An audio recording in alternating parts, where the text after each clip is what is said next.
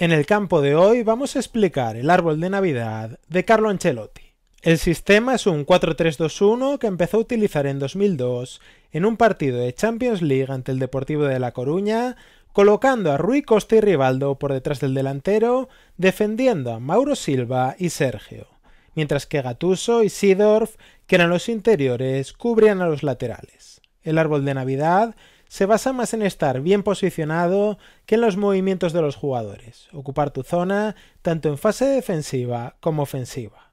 La principal fortaleza de esta formación es la concentración de jugadores en la zona central del campo, pudiendo tener mayor posesión y control del ritmo del partido.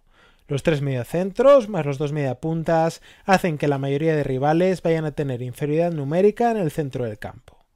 Otra fortaleza de este sistema son las líneas de pase que se crean formando triángulos en las bandas, sumando a un lateral, a un interior y un media punta. Si el oponente se hace más estrecho para no ser superado por dentro, ahí tienen una gran importancia los laterales, al igual que en otro de los sistemas preferidos por Ancelotti, el 4-4-2 en rombo.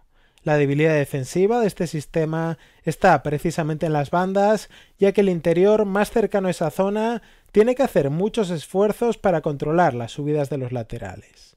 Lo mismo sucede si se quiere presionar alto, ya que la distancia entre lateral rival e interior es demasiado grande. Entonces, ¿cuál es el secreto de Ancelotti para protegerse de esta debilidad?